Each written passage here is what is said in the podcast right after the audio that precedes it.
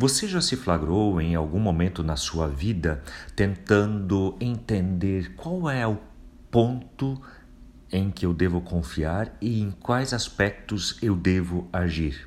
Confiar ou agir? Ou será que as duas coisas não poderiam caminhar juntas, como um agir em confiança? Obviamente que sim, e dessa forma eu gostaria de motivar você a partir da leitura de Atos, capítulo 27. Gente, estamos na reta final. O final do capítulo 26 nos apresenta de que diante de Festo, o governador, e de Agripa, o rei, Paulo tem o seu discurso e eles percebem que não tem do que acusá-lo, que é, na verdade, uma questão de fé que está em jogo, uma questão religiosa. E se Paulo não houvesse apelado a César, eles o teriam liberado. No entanto, a viagem rumo à Itália, a Roma especificamente, tem início no capítulo 27.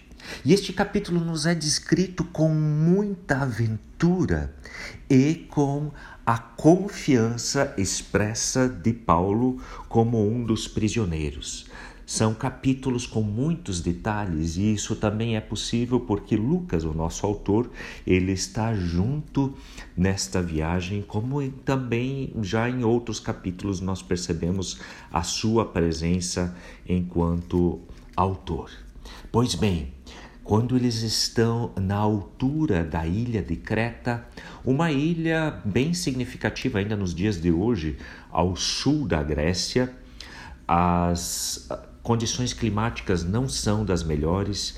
Paulo, inclusive, sugere para que a viagem não siga, mas quem é ele? Apenas um prisioneiro e a equipe decide seguir viagem. Você tem que imaginar que isso aqui é uma embarcação com mais de 200, de 200 pessoas a bordo.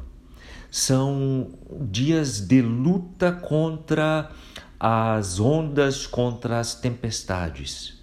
E o texto vai nos relatar de que já nos primeiros dias eles jogam boa parte da carga ao mar ao terceiro dia, inclusive, o mastro do navio é jogado ao mar, porque eles percebem que não tem como lutar contra os ventos, contra as tempestades, eles precisam deixar-se levar.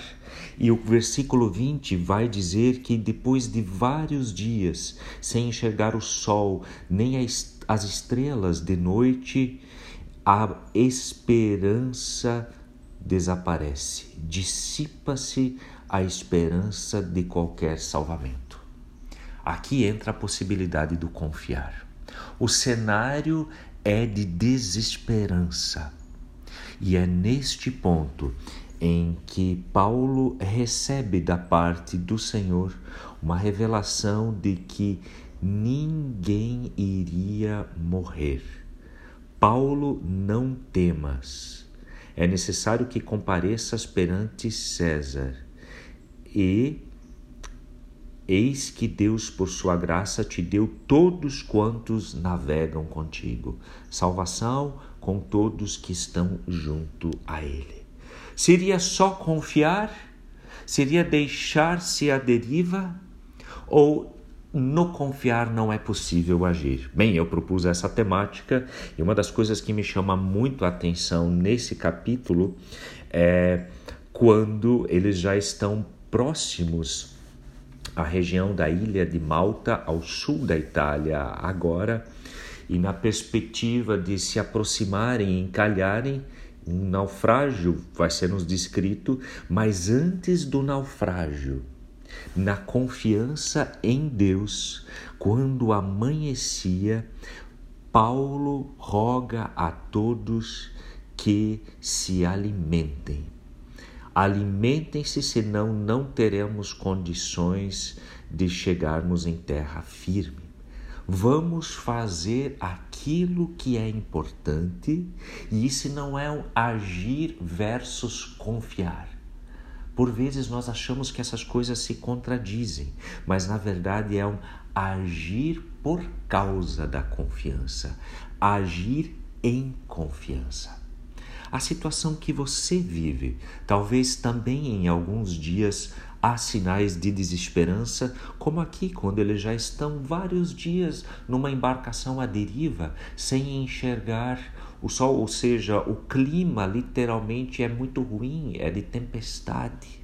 Talvez as tempestades que você passa, a gente poderia entendê-las de forma simbólica, mas em meio a isso, Deus nos diz: não temas, e a partir do não temas, devemos agir com prudência, com inteligência e com sabedoria diante daquilo que é necessário fazer.